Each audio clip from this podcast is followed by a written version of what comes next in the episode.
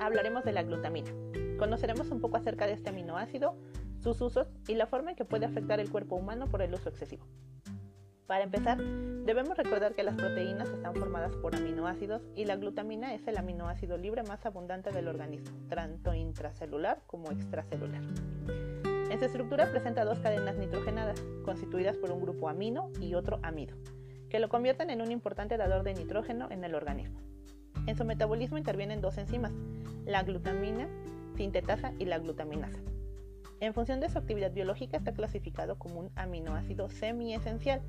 Esto significa que el organismo lo sintetiza en cantidades suficientes para cubrir los requerimientos básicos, pero en circunstancias especiales la producción es insuficiente.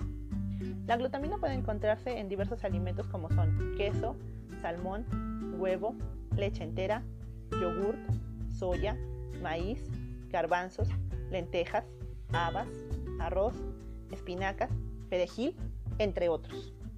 Es por eso que en condiciones normales la glutamina es captada principalmente por el intestino y en menor medida por otros órganos como el riñón, el hígado y las células del sistema inmunitario. Este aminoácido participa en gran cantidad de procesos metabólicos. Entre los más relevantes se encuentran los siguientes. 1. Es transportador de nitrógeno entre órganos y tejidos. 2. Participa en la síntesis de ácidos grasos y proteínas. 3. Interviene en el mantenimiento del equilibrio ácido-base en el riñón al ser un sustrato en la formación de amonio. 4. Es fuente primordial para multitud de células y tejidos de rápida multiplicación. Y 5. Interviene en procesos de antioxidación. Existe también la glutamina sintética utilizada en medicina para la farmaconutrición con aminoácidos.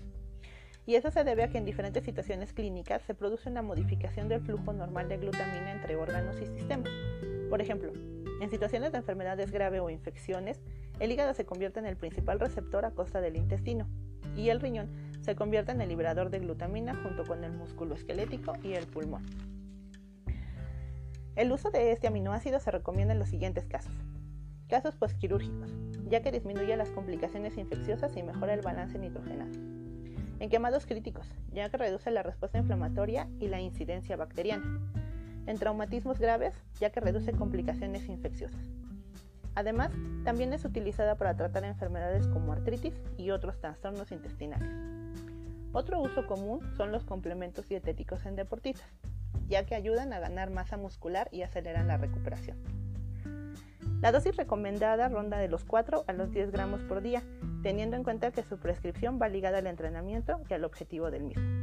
Es importante tener en cuenta las consecuencias que puede tener una sobredosis de glutamina, tomando productos que la contienen.